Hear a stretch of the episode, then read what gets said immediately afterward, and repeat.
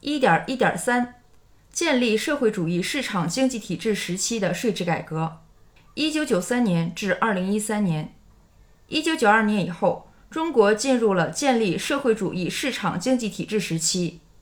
社会主义经济理论和实践取得了重大进展，税制改革随之深化，取得了改革开放以后的第三次重大突破。一九九二年，邓小平同志视察中国南方，发表重要谈话，中共中央政治局为此召开全体会议以后，中共中央。国务院作出了关于加快改革开放和经济发展的一系列重要决定。从此，在中共中央、国务院的直接领导下，财政部门开始加快税制改革的准备工作。到一九九三年底，税制改革的有关法律、行政法规陆续公布，从一九九四年起在全国实施。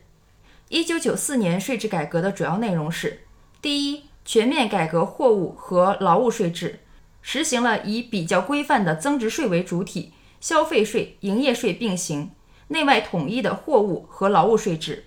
第二，改革企业所得税制，将过去对国营企业、集体企业和私营企业分别征收的多种企业所得税合并为统一的企业所得税。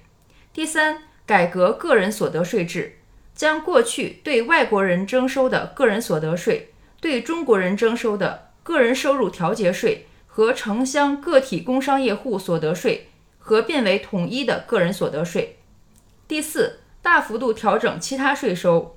如扩大资源税的征收范围，开征土地增值税，取消盐税、烧油特别税和集市交易税等十二个税种，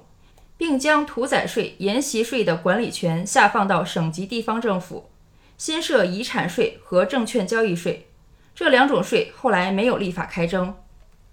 至此，中国的税制设有二十五种税收，即增值税、消费税、营业税、关税、企业所得税、外商投资企业和外国企业所得税、个人所得税、土地增值税、房产税、城市房地产税、遗产税、城镇土地使用税、耕地占用税、契税、资源税、车船使用税、车船使用牌照税、印花税。证券交易税、城市维护建设税、固定资产投资方向调节税、屠宰税、沿袭税、农业税和牧业税。一九九五至二零一三年，为了适应建立完善的社会主义市场经济体制的需要，中国继续完善税制，先后取消农业税、牧业税和屠宰税，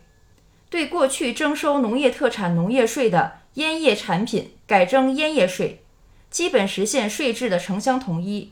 将过去对内对外分别征收的企业所得税、外商投资企业和外国企业所得税、车船使用税和车船使用牌照税分别合并为统一的企业所得税、车船税；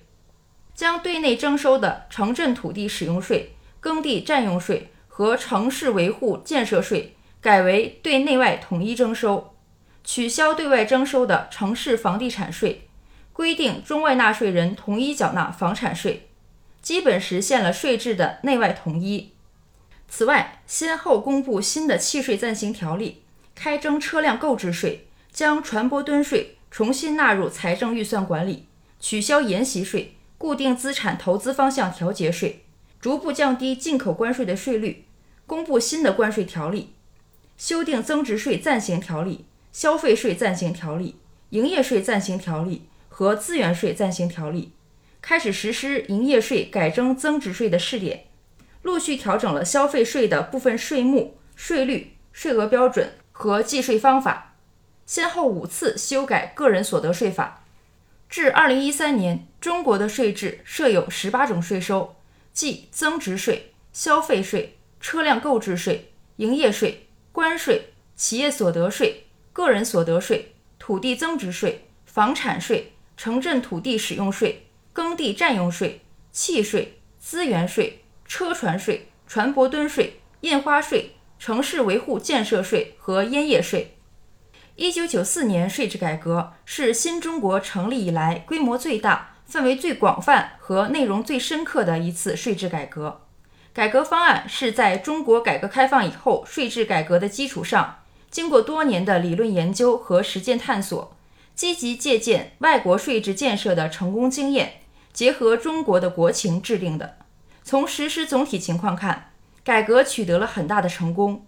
经过这次税制改革和后来的逐步完善，中国初步建立起适应社会主义市场经济体制需要的税收制度，税制逐步简化规范，税负更加公平。对于保证财政收入、加强宏观调控、深化改革、扩大开放、促进经济与社会的发展起到了重要的作用，并为以后全面深化税制改革奠定了坚实的基础。